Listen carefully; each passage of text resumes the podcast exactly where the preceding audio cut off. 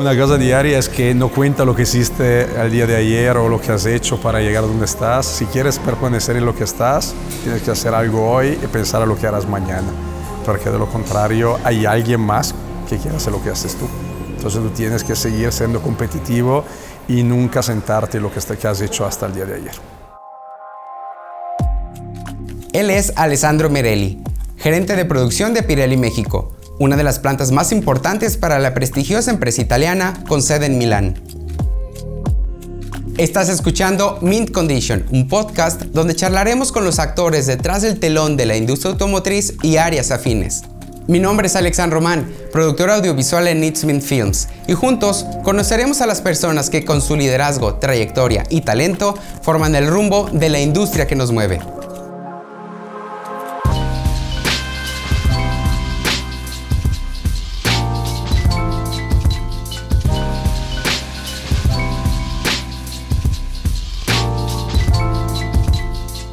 Estamos en Pirelli, México, con un invitado de honor, de lujo, con un gran ingeniero que tiene una, carrera muy interesante con pasos firmes en la industria automotriz en México y el italiano más mexicano que yo conozco, Alessandro Merelli.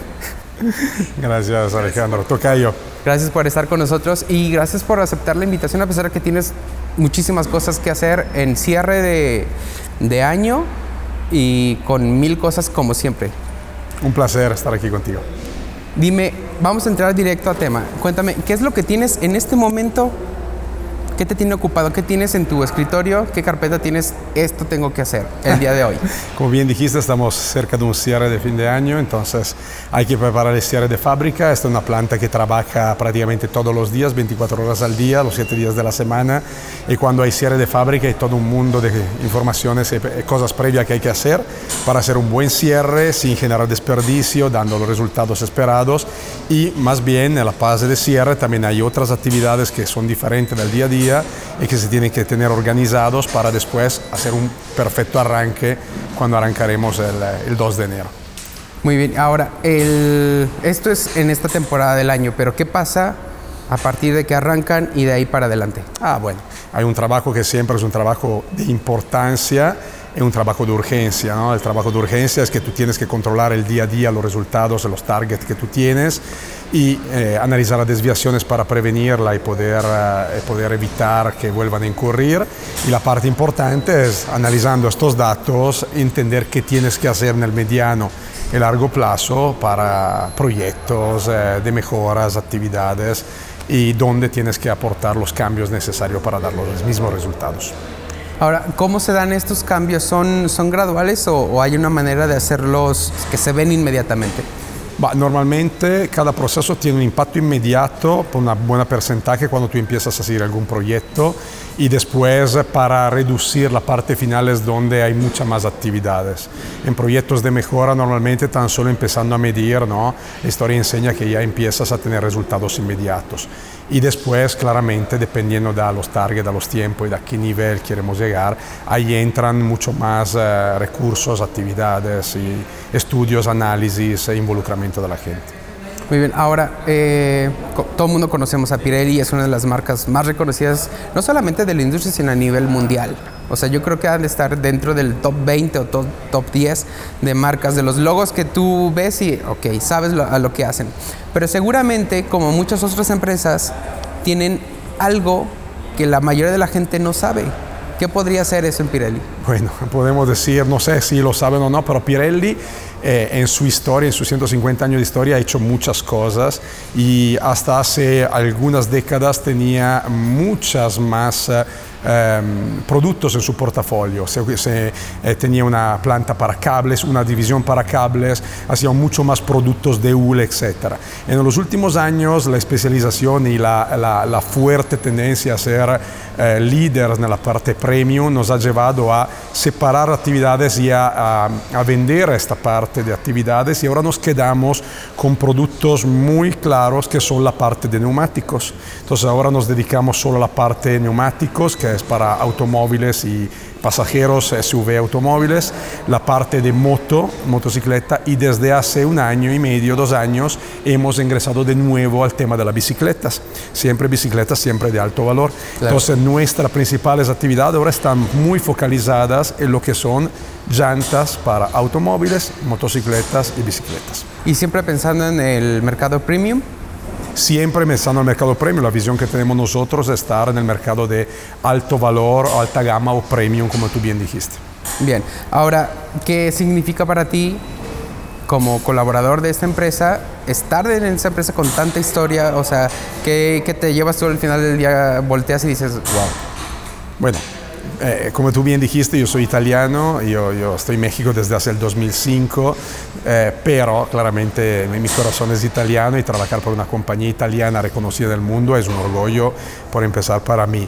Y, y, es una compañía, como tú bien dijiste, que no solo se reconoce en el mundo, eh, más reconoce en el mundo por su alta calidad. Uh, como podemos ver aquí atrás de mí tenemos una, un carro de Fórmula 1, una réplica de la Fórmula 1 y es un poco nuestro, nuestro brand, saber que cada vez que tú vas eh, en el mundo viendo este tipo de carrera, lo ven en todo, el resto, en todo el mundo, cuando vas a las competiciones o cuando lo ves tan solo en televisión, aparece la marca donde tú trabajas, es un orgullo para mí enorme como trabajador de Pirelli y también como italiano. Seguramente debe ser algo así como que ah, ves, ves, la tele y yo estoy ahí, yo estoy ahí. Algo así. Como que mi trabajo está en esas llantas, en así esa es, carrera. Ahora, ¿qué pasa, por ejemplo, qué es lo que tú haces? ¿Cómo es tu día a día? ¿Qué es lo que tú haces, tu función principal aquí en, en esta planta? Bueno, yo tengo, bueno, he pasado por todo el crecimiento de esta fábrica, porque además como orgullo puedo decir que he estado aquí desde el día número uno, desde que la planta todavía no existía, que era en papel, entonces he pasado a través de eh, todo el proceso de, de, de, Greenfield, de crecimiento, de contratación, de, de, arranque de fábrica, hasta llevar ahora a producir la llanta que producimos al día, ¿no? Verso toda la variedad, la etapa 1 millón, 5 millones, 20 millones, etc. Entonces ha venido cambiando mi día a día de trabajo porque la responsabilidad ha venido cambiando. En un inicio yo tenía a mi cargo eh, toda la planta, más la parte de planeación, la parte de industrial engineering.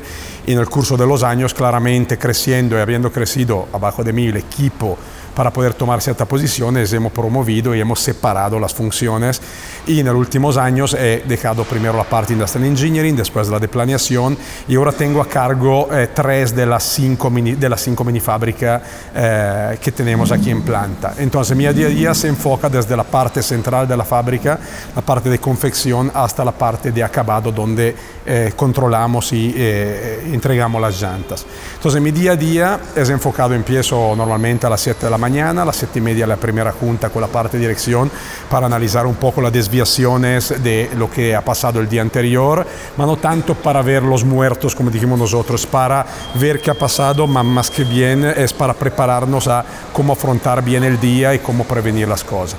Después de esta primera junta de alineación, igual tengo la junta con mis chicos a las 8 y media de la mañana, donde recolecto todas las informaciones y nos integramos con las otras mini fábricas y a las 9 y 10 de la mañana tengo la tercera junta, la última formal del día, con la dirección donde reportamos eh, los principales problemas que no se han podido resolver y las preocupaciones para lo que es el resto del día o de la semana.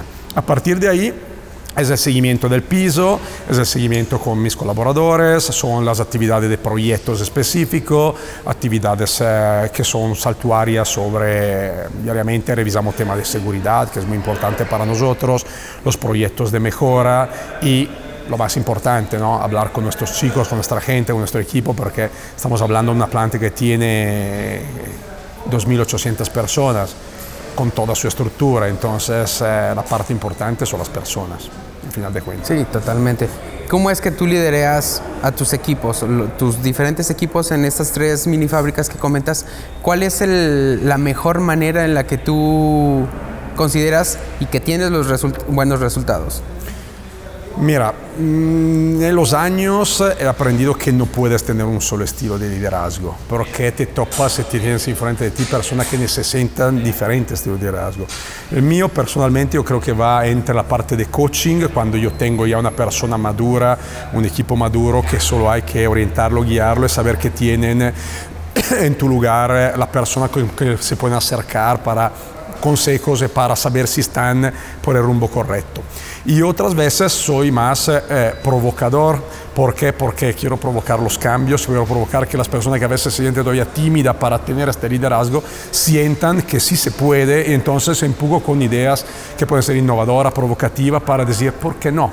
Entonces también el estilo de liderazgo desde mi punto de vista cambia en función de las, del equipo que tú tienes en este momento con la persona con que trabaja. Una de las cosas que pero yo siempre le digo y eh, esto exijo también a mi gente es la parte de eh, la, eh, ¿cómo podemos decir? La sinceridad. Nosotros sabemos que hacemos miles de trabajos al día, nuestro multitask es enorme. En el hacer muchas cosas puedes incurrir en errores, una mala análisis, una mala toma de decisión. Lo que yo pido siempre es la sinceridad. Podemos equivocarnos, pero nunca podemos mentir o nunca podemos omitir de decir qué pasó. Si lo hacemos de forma transparente, yo me equivoco miles de veces al día igual, eh, es la forma mejor para analizar, entender, tener el compromiso del apoyo de la persona que te puede ayudar para que no vuelvas a caer en el mismo error. Si algo intentas ocultar para evitar esto, volverás a caer en el mismo error, entonces sí son problemas. Y seguramente vendrán consecuencias no solamente para, para esa parte del proceso, sino para toda la línea, ¿no? Ahora, ¿cómo es... Eh, ¿Cómo es que, si por ejemplo, si nosotros tuviéramos que preguntarle a un colaborador tuyo, ¿qué crees que nos diría sobre tu manera de, cómo coacheas o cómo diriges? Tengo miedo. Sí. yo creo que dirían que soy muy estricto. Yo soy muy estricto, muy exigente, pero creo, eh, pienso por, también por feedback que me han dado que en final soy justo. Entonces exijo y creo exigir lo justo de lo que sé que pueden dar, a veces los, los estimulo porque sé que pueden dar más que esto y exijo que eh, vayan adelante, que no se sienten, que no se sienten en su área de confort. Entonces yo creo que dirían que soy muy exigente, muy estricto, pero siempre muy transparente y justo. Sí, de hecho... Esto espero. Sí, seguramente que sí. De hecho, en alguna, en alguna ocasión que hemos venido a hacer proyectos aquí de producción y todo esto, eh, entre pasillos de repente escuché a alguien que decía, tienes que ir con Mereli, así de, uy, Mereli. O sea, era así como que, oh, hay que tener, no cuidado, pero, o sea, sabían que, es algo serio, ¿no? Y, eso, eh, eso habla, lejos de, decir, de hablar mal de alguien, es al contrario, es como que con, esa persona hay que hacer las cosas bien, ¿no? Y, siento que esta empresa es mucho el reflejo de eso, de que las cosas se hacen bien y por eso tienen los, los clientes que tienen y tienen la percepción general que todo el mundo tiene, ¿no? Sí, exactamente es esto. El nivel de exigencia lo definimos nosotros. La calidad no se da por resultado final por casualidad.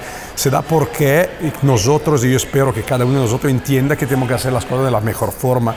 Entonces no se trata solo de hacerla más o menos. A cualquier nivel tenemos que ser muy exigentes y saber que a veces si quieres hacer algo tienes que también que lucharlo de la forma correcta, no es cuestión de venir a pedir, a ver, me lo pides porque te lo cuestiono. Si tú me convences, quiere decir que tienes argumentos y lo has preparado bien y realmente estás pidiendo algo que necesitas.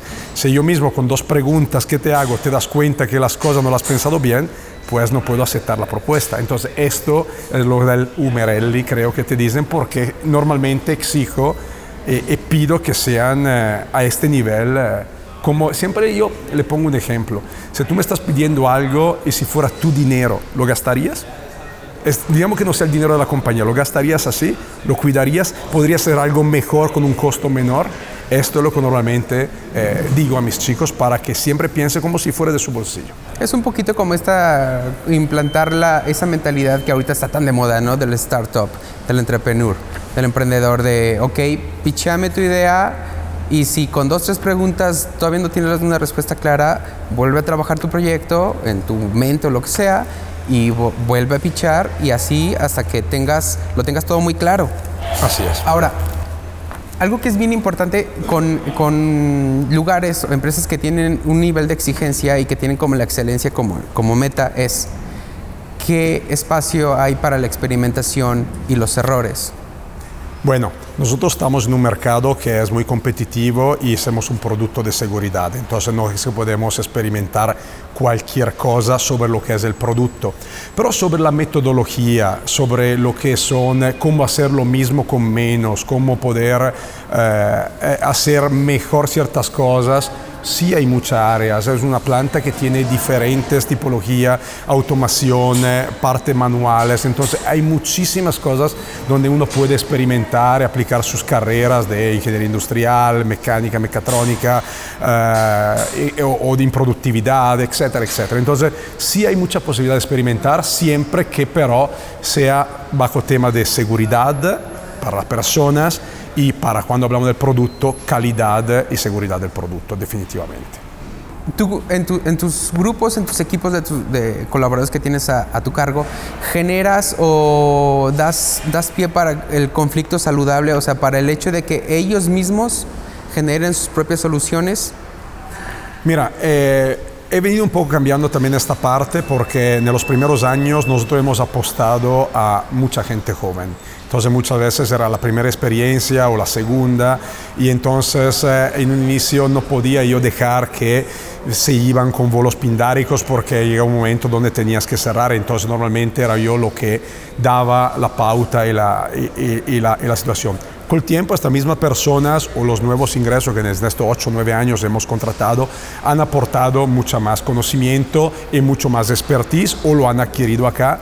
Y entonces ahora sí, ahora llega el momento donde ellos mismos muchas veces son más expertos que tú porque viven más los procesos, el piso, etcétera, y tú te vas con una idea preconcepta y puede ser que sean ellos ahora a decirte ciertas cosas que tú necesitas conocer o ciertos detalles que tú no conoces. Entonces sí, es normal y, y acepto y pretendo que se confronten entre ellos porque uno, la confrontación quiere decir un interés por lo que estás haciendo.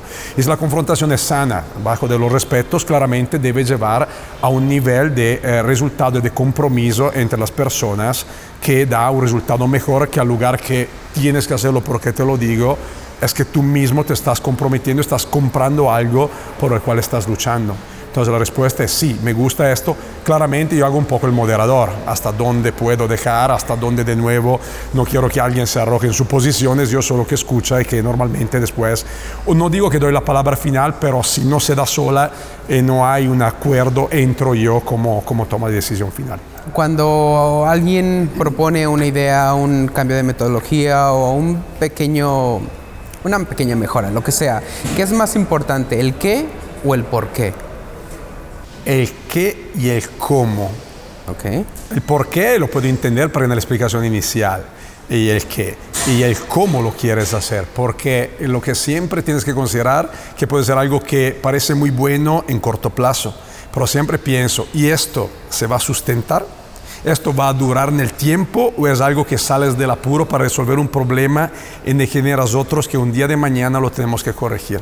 Entonces el cómo es algo que debe ser pensado en el futuro, en la visión, en la sustentabilidad. Claro. Si hago una, una, mejora, debe ser una mejora que no me dure hoy, un día, una semana, un mes. Debe durar por el resto del tiempo hasta que una mejor idea, una mejor solución pueda ser implementada. ¿Y siempre están abiertos? O... Absolutamente sí. Es la ruta de Deming, siempre es un, un, ciclo continuo. Ahora, hablando de cambios, ¿qué pasa con, con este, esta manera de, como todo está cambiando, no, ni siquiera rápidamente, sino exponencialmente? ¿Cómo cambia la manera de estar al frente de un equipo digamos, ¿cuál es el status quo del liderazgo hoy en día? no, esto no sabría darte una respuesta sobre esto. Lo que puedo decirte que siempre más tengo gente muy impaciente.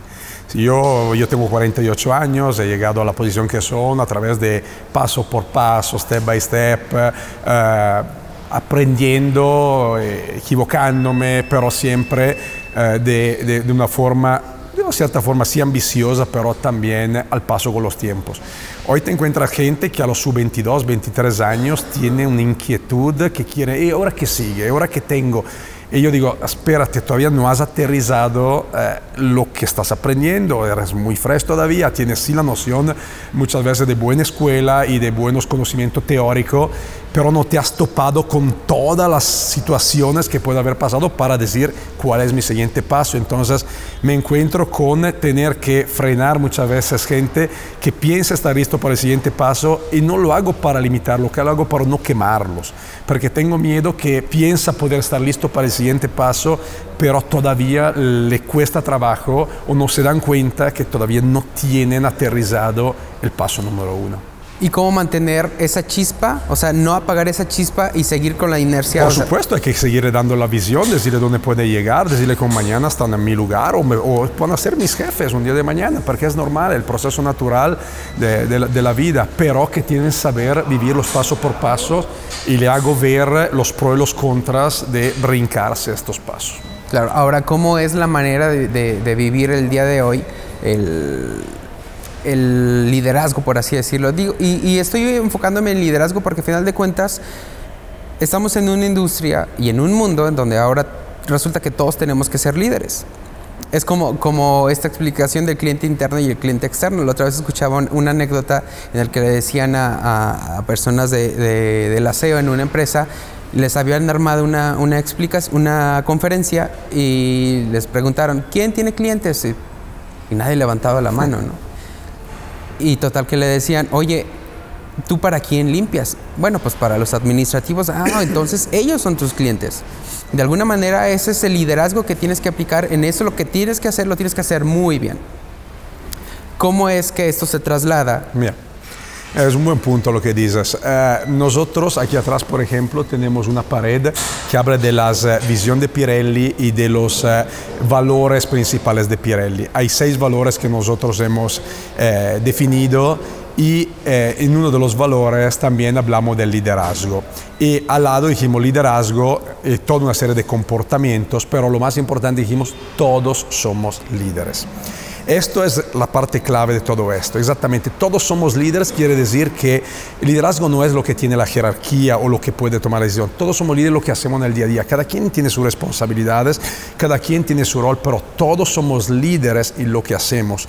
Y esto es la idea de no imponer, más de hacer comprar a las personas que se sientan, se crean que cualquiera sea su trabajo desde el primer día, sí tiene interacción con los demás, sí tiene funciones que definen si lo está haciendo bien o lo está haciendo mal con su comportamiento. Entonces exactamente la parte del liderazgo nosotros interpretamos que todos tienen y pueden aportar, y no porque alguien se lo dice, ma porque definimos toda una serie de comportamientos y de valores entre los cuales el liderazgo es uno de ellos. Ahora, eh, ahorita que mencionas esta pared que dice Passion in Product, ¿qué, qué significa o qué es esto?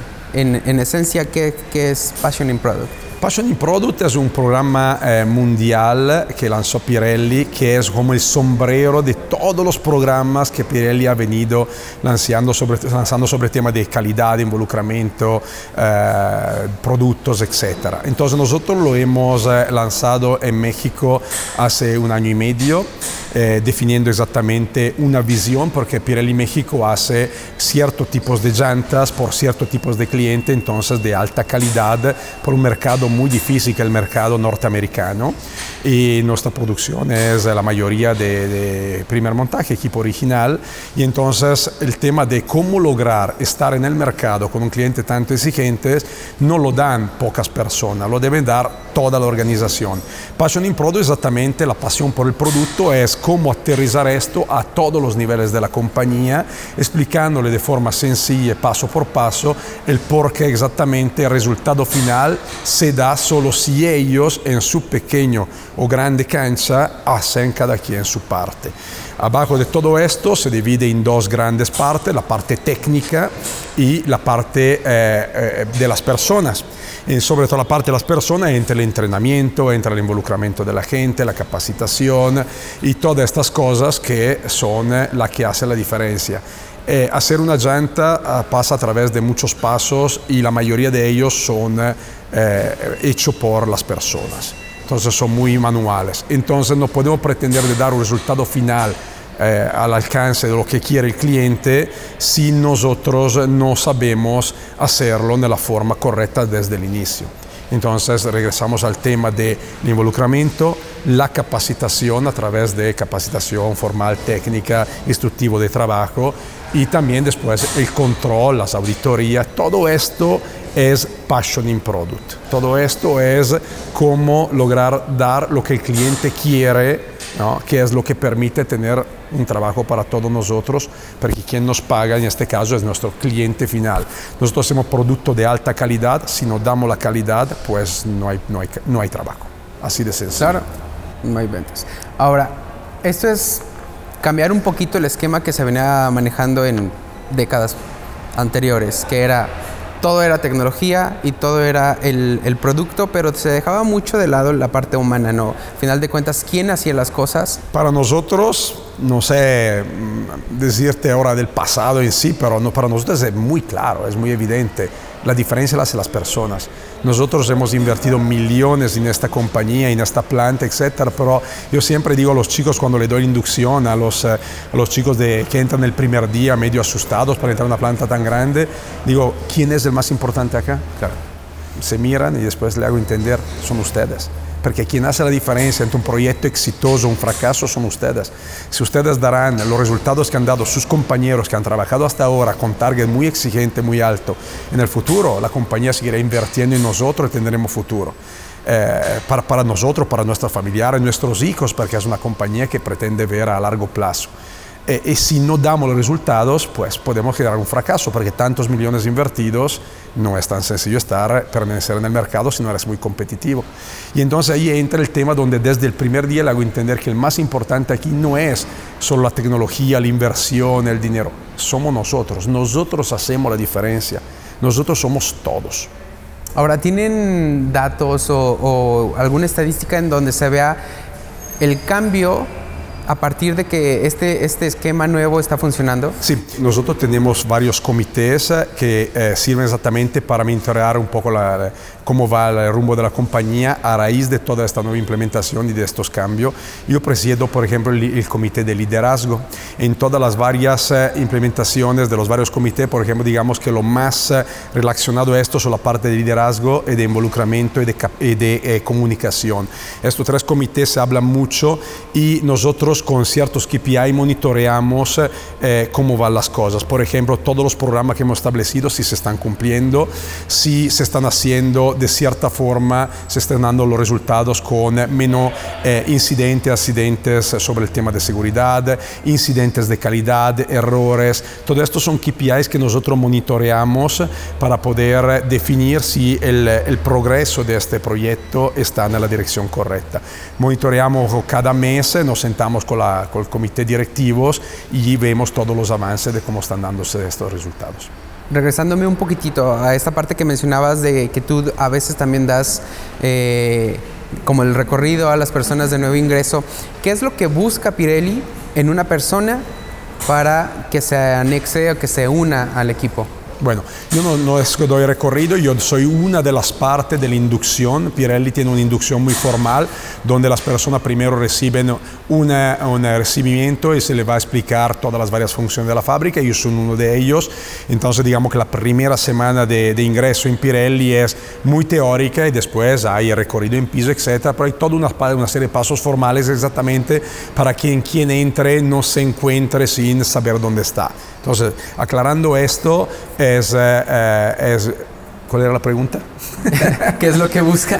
¿Qué es lo que buscan? Okay. ¿Qué es lo que busca Pirelli en, en una persona? Bueno, Pirelli busca eh, eh, las personas la, la, la, digamos, la buena voluntad realmente y que se entreguen en nosotros, que, que, den lo mejor de ellos, porque hacer llantas no hay una escuela afuera que pueda enseñarte a hacer llantas, entonces siempre le dijimos que aquí va a ser una segunda escuela para muchos de ellos. Siempre dijimos que vienen acá con su expertise, con una cabeza, dos brazos, dos piernas y con su experiencia escolar o laboral, pero todo empiezan con las mismas posibilidades. Cualquier sea el trabajo que está establecido para ellos en inicio, lo que necesitamos es que se apliquen y no piensen entender las cosas de más o menos. Yo siempre digo, no hacemos cosas más o menos, hacemos las mejores llantas del mundo. Entonces, si no han entendido, levanten la mano, le volvemos a explicar. No se conformen, piensen que pueden hacerlo bien y hasta mejor de lo que le estamos enseñando, porque ellos pueden aportar un día de mañana cuando serán los expertos y lo que hacen,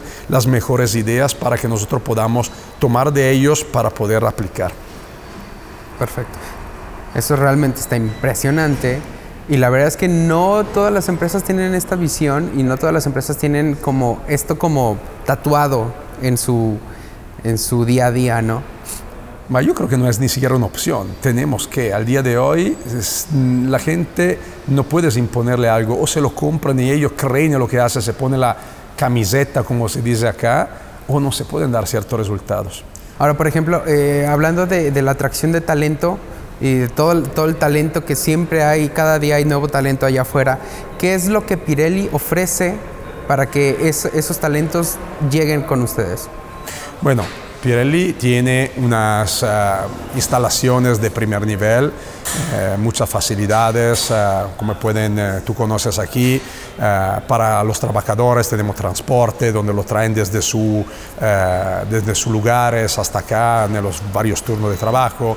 Tenemos servicio médico de primer nivel, vestidores, comedor, tenemos plantas de, de básquetbol, de, de fútbol, tenemos un gimnasio. Entonces, digamos que tiene muchas facilidades eh, para todos los que quieren trabajar y tener un ambiente eh, de trabajo favorable.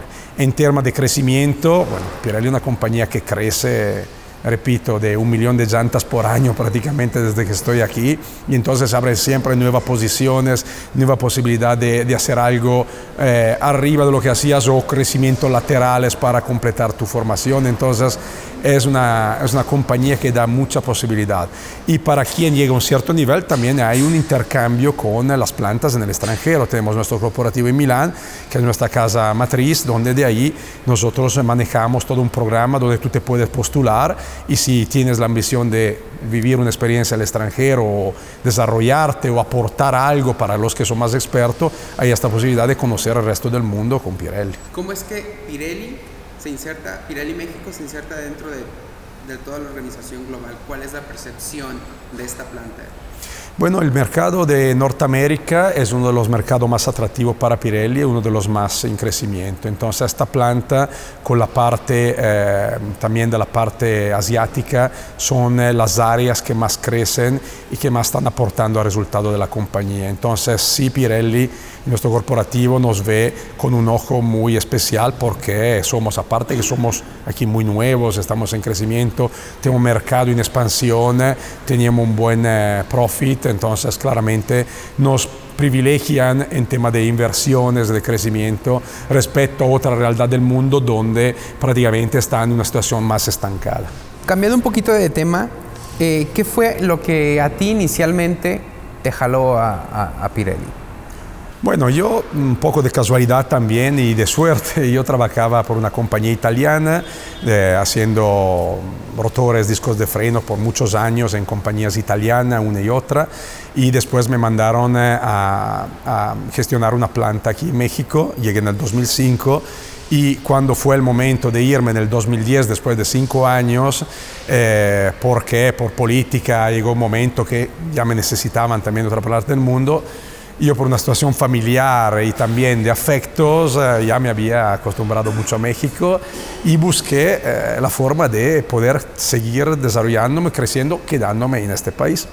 Y se dio la oportunidad que Pirelli México, Pirelli, México, Pirelli sorry, eh, estaba justo abriendo, pensando abrir una planta en México, entonces se dieron ciertas oportunidades, me junté con ellos, yo necesitaba una persona ya integrada de producción que conocía el país, que le, le, le hubiera gustado quedarse por largo plazo para poder empezar desde cero, nos encontramos y de ahí me cambié completamente mi, eh, mi rumbo, siempre en el automotriz, al lugar que ver lo que estaba dentro de las llantas, ahora lo que está afuera exactamente la, claro. la llanta. Ahora, eh, ¿qué fue lo que inicialmente te jaló a, a, esta industria? O sea, ¿cuál fue, por ejemplo, de niño qué pensabas? ¿Qué decías? Yo quiero hacer esto, quiero hacer aquello.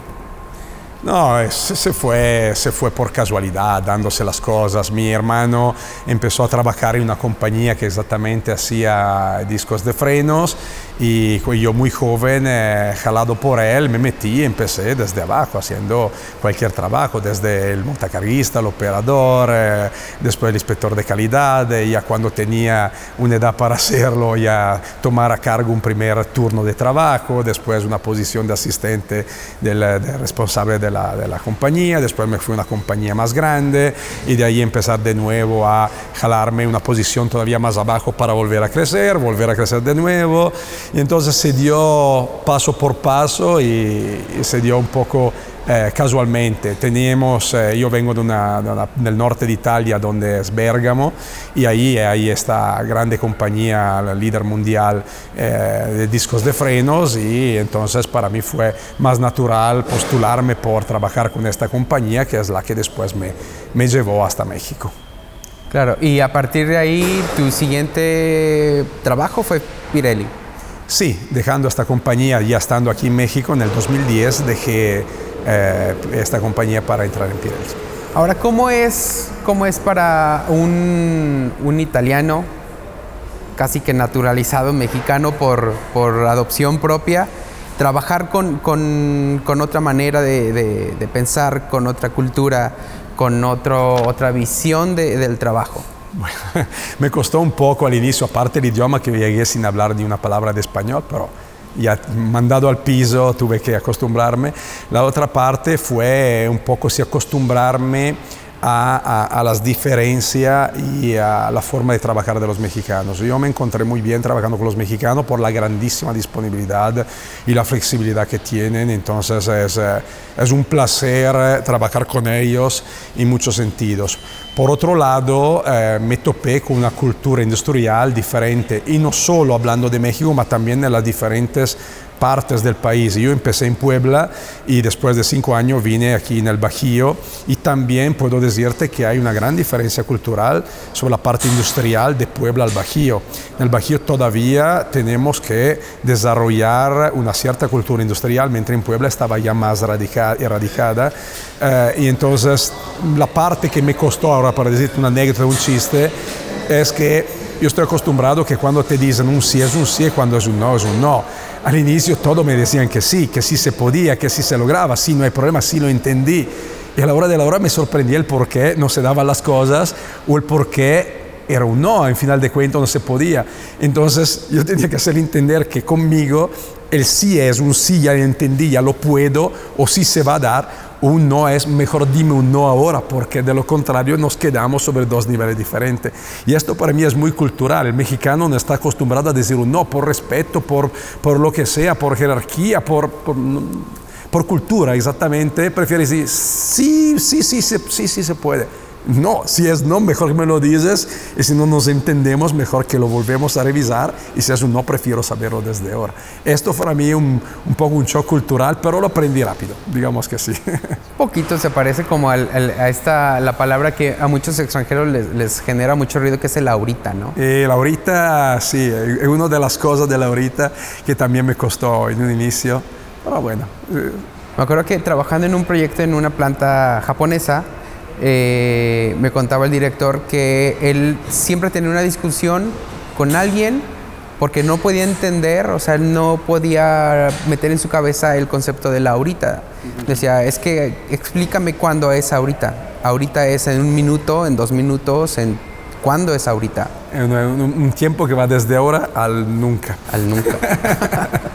no, pero también nosotros italianos creo que somos bastante flexibles en esto, y nuestra cultura es muy parecida, y entonces tenemos ciertas cosas donde somos muy similares, y entonces cuestión de pequeños ajustes. Te repito, yo me, me encuentro muy bien eh, trabajando acá. Ahora, el, ya estando en Pirelli, hay un, la verdad es que se siente un, un, ambiente un poco multicultural, multidisciplinario. ¿Cómo es trabajar ahora en este nuevo esquema con mexicanos y donde tienen gente de Argentina, donde tienen gente de Estados Unidos, donde tienen gente de muchos lugares, todos metidos aquí? sí, es bastante chistoso. Buscamos, por ejemplo, que el idioma sea el idioma español para todos. Después en junta empezamos o switchamos en inglés o caímos otra vez en el italiano. A veces un poco de portuñol, un poco de todo.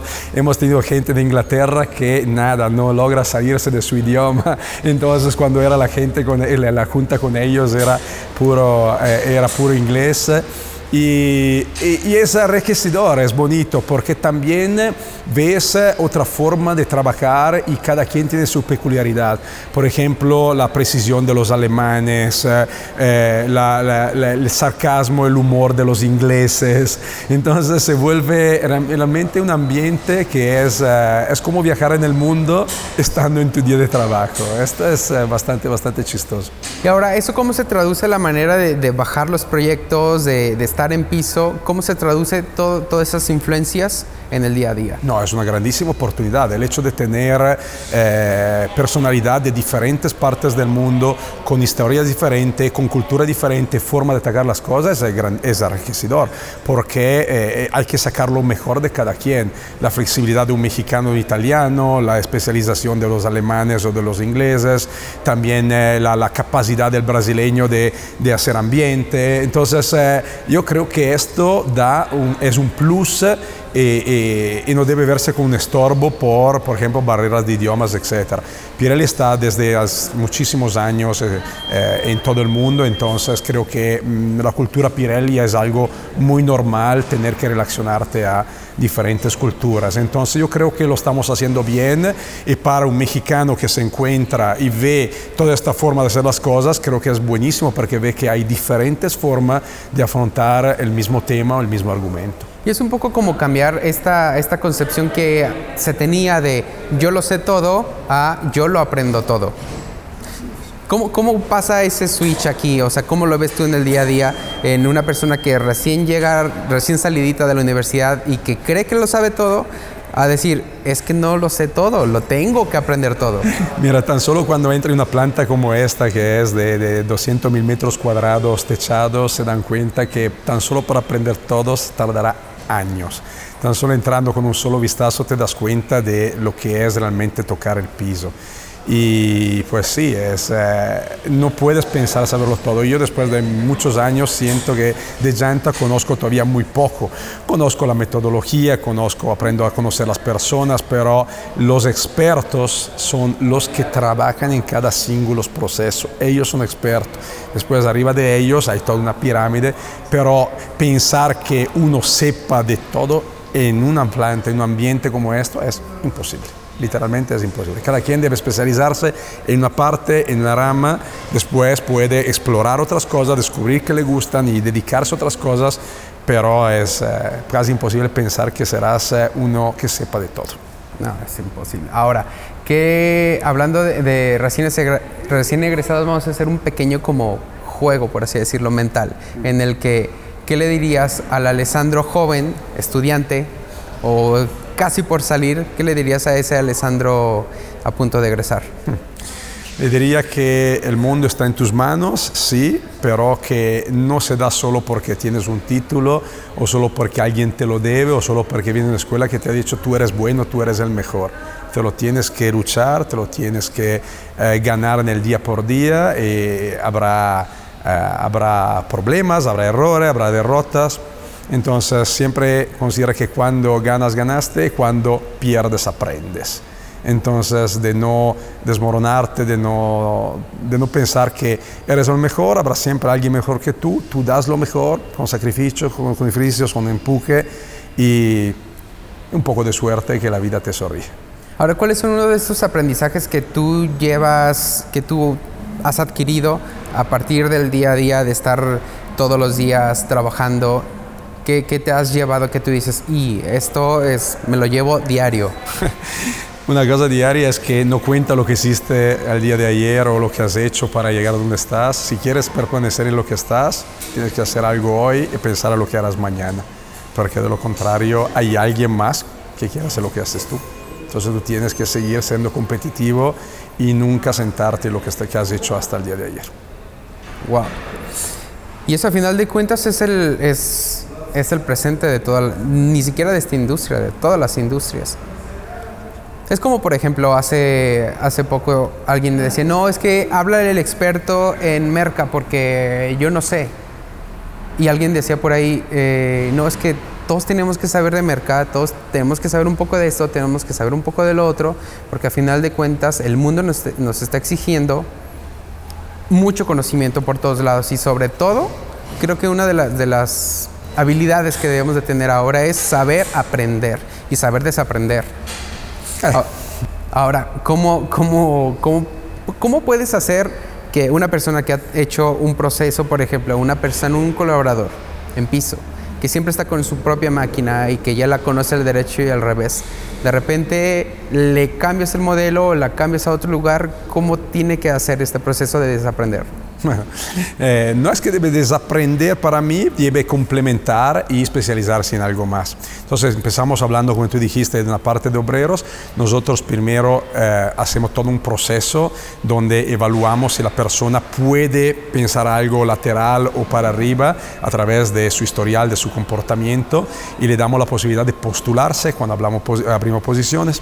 Entonces cuando la persona se postula, lo evaluamos, evaluamos sus conocimientos actuales y vemos por dónde va. No pretendemos que la persona sepa porque es imposible, la tenemos que formar. En final de cuentas, lo que queremos es que tenga la buena actitud y el buen comportamiento para tener esta capacidad de aprender.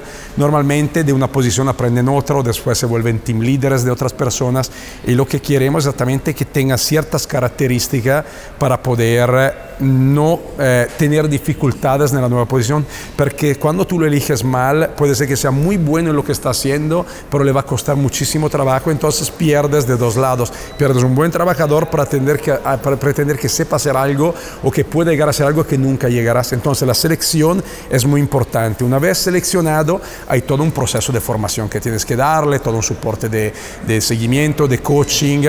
Nosotros hemos arrancado un programa que se llama Capitano, lo hemos lanzado algunos años atrás y este año lo hemos relanzado con un Capitano 2.0 que incluye toda una serie de exactamente informaciones que a lo mejor son complementarias a tu trabajo del día a día, a tu especialización.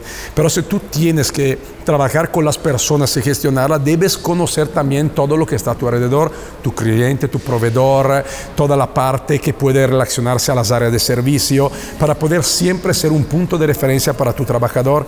entonces, esta capacitación es la capacitación que reciben estos trabajadores, que tienen a su cargo después gente y que lo va preparando ya por un día de mañana para ser los futuros, por ejemplo, supervisores, porque ya tendrán una abanico, una posibilidad a su nivel de decir no solo conozco y soy especialista en mi proceso, ma ya tengo un panorama más amplio y un día de mañana puedo con otra vez una, eh, una postulación, una selección una capacitación brincar al otro nivel. Entonces siempre hay una manera de seguir subiendo en, la escalerita de Pirelli. Así es.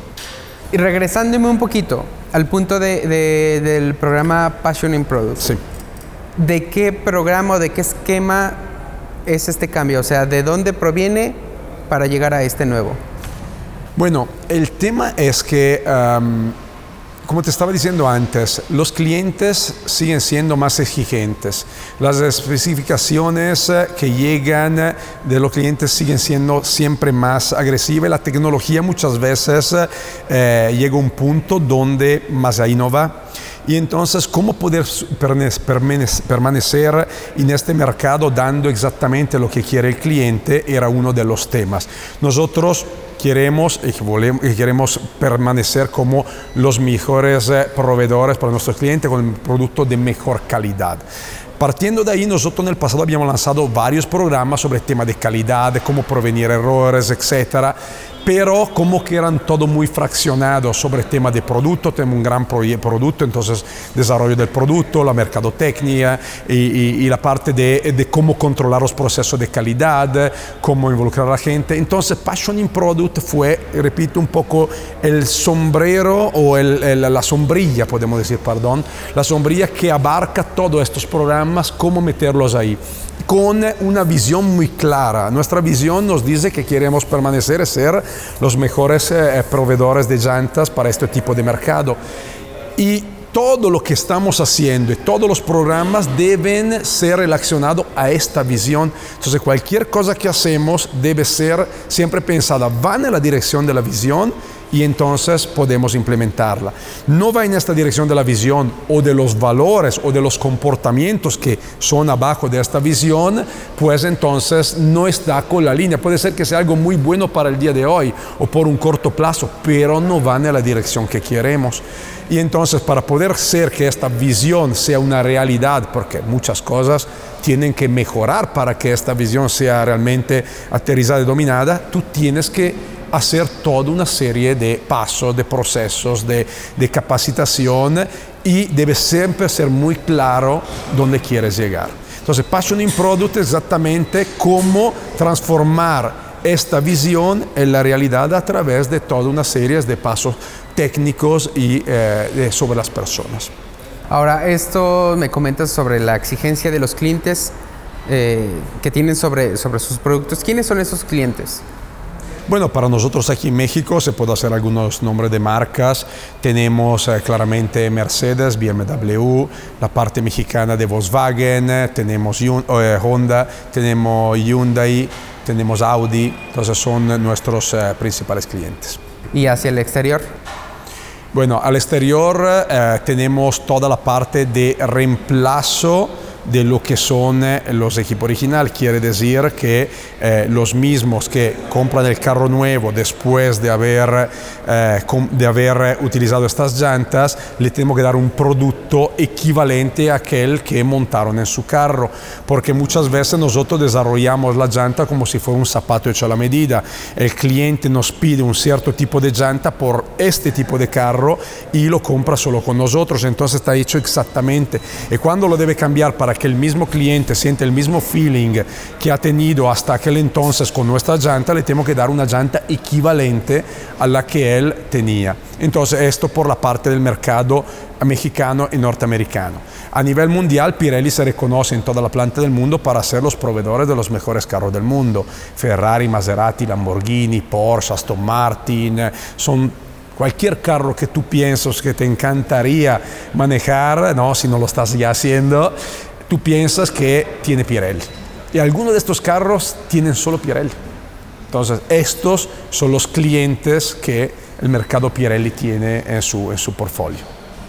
Y van por más. Y vamos por más. Ahora hay la nueva tecnología, los carros eléctricos, donde tú imagínate cuál es la única cosa que tiene contacto, que hace ruido ahora en un carro eléctrico. Es el ruido que hace entre el contacto con la llanta, con el suelo. Entonces, eh, estamos trabajando para estos tipos de carro que tiene un cople enorme porque no tiene, una aceleración espantosa y son prácticamente sin ruido. Entonces, un cliente debe ahora debemos darle a estos tipos de, de, marcas constructoras cierto tipo de llanta que cumplan con estos requerimientos, que antes no existía, por ejemplo. O eh, llantas que tengan tecnología para poder sacar informaciones valiosas para el carro, la manejo autónomo, por ejemplo. Ahora en los carros deben tener sistemas con chip y con todo un sistema que están también en las llantas para poder saber leer y prever lo que puede estar pasando en el camino.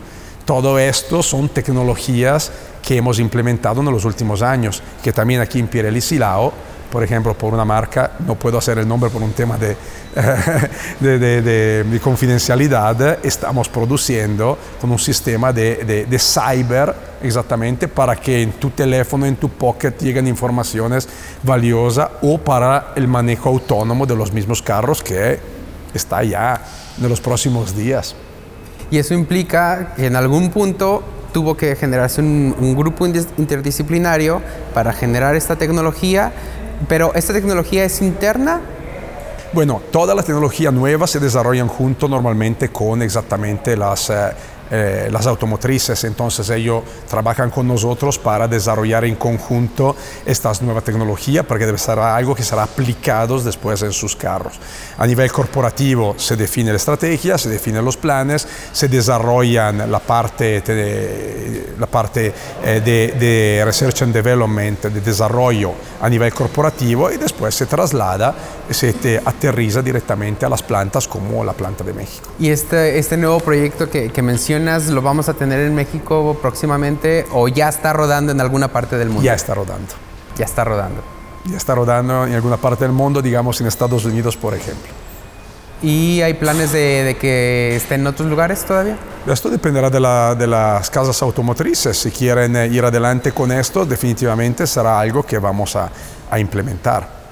como otras casas automotrices, han implementado sistemas de control del, del ruido, como empezaron eh, algunas casas alemanas, ahora ya lo tenemos implementado para, para Volvo, por ejemplo, o, o, para otras marcas de Estados Unidos. Hemos implementado sistemas de cancelación de ruido a través de un sistema de insonorización de, de esponjas adentro de las mismas llantas. Son cosas que empezaron algunas casas automotrices y después la extendieron a otras. De la misma forma, el Cyber Technology empezó con una y ahora la están empezando a, a evaluar para, para otras casas automotrices. Entonces, es muy probable que vehículos de no tan alta gama puedan acceder a ese tipo de tecnología. Mira, yo te puedo decir que no sé esto, te puedo decir que yo no sé qué carro manejaremos nosotros en 10 años.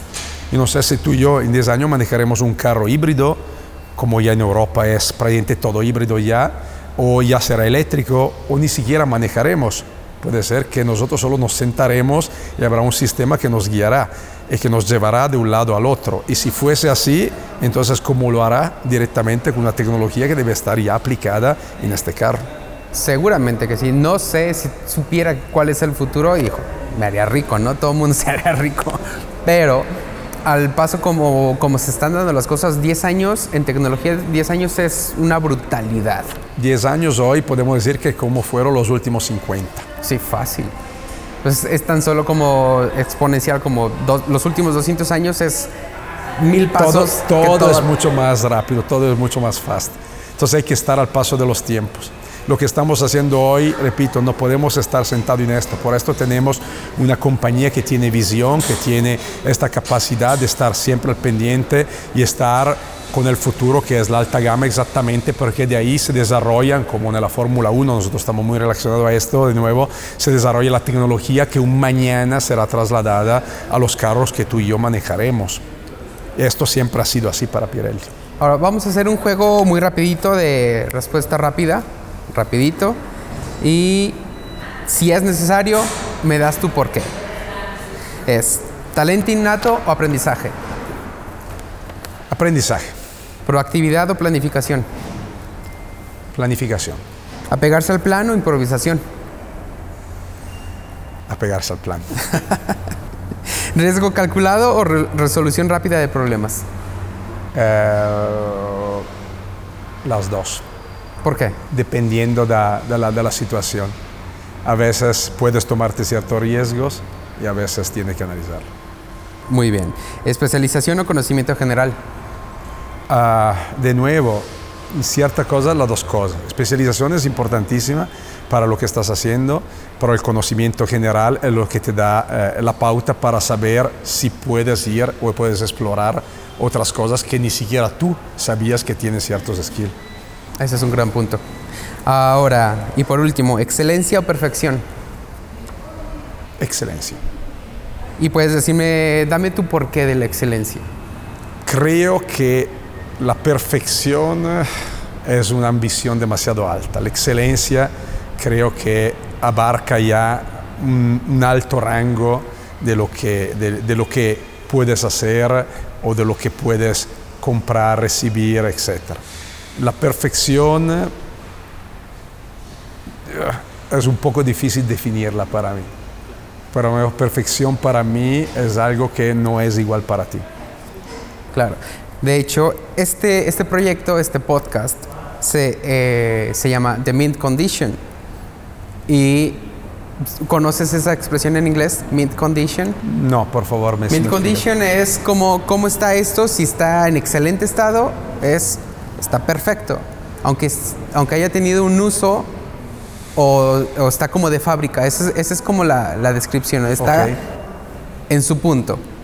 ¿Qué es para ti tener eh, un proyecto, un trabajo? ¿Cómo lo llevas a esa condición de excelencia? Ah, ok, de excelencia. De excelencia. Bueno, a través de paso por paso, midiendo las cosas, viendo que hay una mejora, eh, haciendo benchmark, por ejemplo, nosotros tenemos la posibilidad de confrontarnos con otra realidad del mundo para saber si somos bueno, malo, medio bueno o somos excelente. Y cuando somos best in class es una excelencia, por ejemplo. Entonces la forma de compararnos con los demás o con la competencia también podemos definir que es una excelencia hablando de ciertos patrones, comparando, ¿no? yo digo peras con peras, manzana con manzanas. Y para ti, Alessandro, ¿cómo es lograr The Mid Condition? Bueno, es tener un trabajo y eh, permanecer en este trabajo haciendo algo que te satisface, que te, te, da el gusto de hacerlo, trabajando con la gente, viendo el crecimiento tanto de la compañía como de tu gente, viéndolos a la cara todos los días y ver que están eh, sobresaliendo. Y mm, esto para mí es, un placer. Es un placer haber visto gente que empezó conmigo desde, desde el primer día y hoy tienen posiciones gerenciales, por ejemplo. Para mí es un placer haber eh, podido ser parte de, de su desarrollo eh, alguno de ellos elegido directamente por mí, es algo que para mí es un, es un gusto. Esto para mí es el bienestar en lo que haces. Llegar eh, cada día a tu casa diciendo si has dado lo máximo, si estás haciendo lo mejor de ti, es lo que te hace sentir bien. Muy bien, ahora em, en búsqueda de esta, de esta siempre buscar la excelencia, ¿hay algún libro, alguna conferencia, hay algo que tú digas esto puede ser muy valioso para alguien que lo sepa? Mm, no lo tengo presente, debería averiguarlo. Yo he tomado diferentes cursos, pero ahora eh, decirte un nombre específico de algún libro no, no, me recuerdo. Perfecto. Pues Alessandro, muchísimas gracias por estar con nosotros y acceder a estar con nosotros en este proyecto. Muchísimas gracias a ti y gracias por la oportunidad. Es siempre un placer poder eh, confrontarme y poder también platicar nuestra experiencia a, la audiencia. Muchas gracias. Ojalá que, te podamos tener en una, en una siguiente ocasión y que nos puedas ahora sí decir quién es ese cliente que es tan secreto. Muchísimas gracias. Muchísimas gracias. Gracias por llegar hasta este punto del episodio y agradecemos infinitamente a Alessandro Merelli por compartirnos sus ideas y sin duda hay muchísimo que llevarse a casa para pensar y asimilar. Síganos en nuestras redes sociales como It's Mint Films, en LinkedIn, Facebook, Instagram, Spotify, iTunes, Google Podcast y en nuestra página web itsmint.tv. Háganos saber sus comentarios, nos dará muchísimo gusto tener comunicación directa con ustedes. También sugiéranos y etiqueten a quien les gustaría que tengamos en este espacio. Nos vemos y escuchamos en un par de semanas.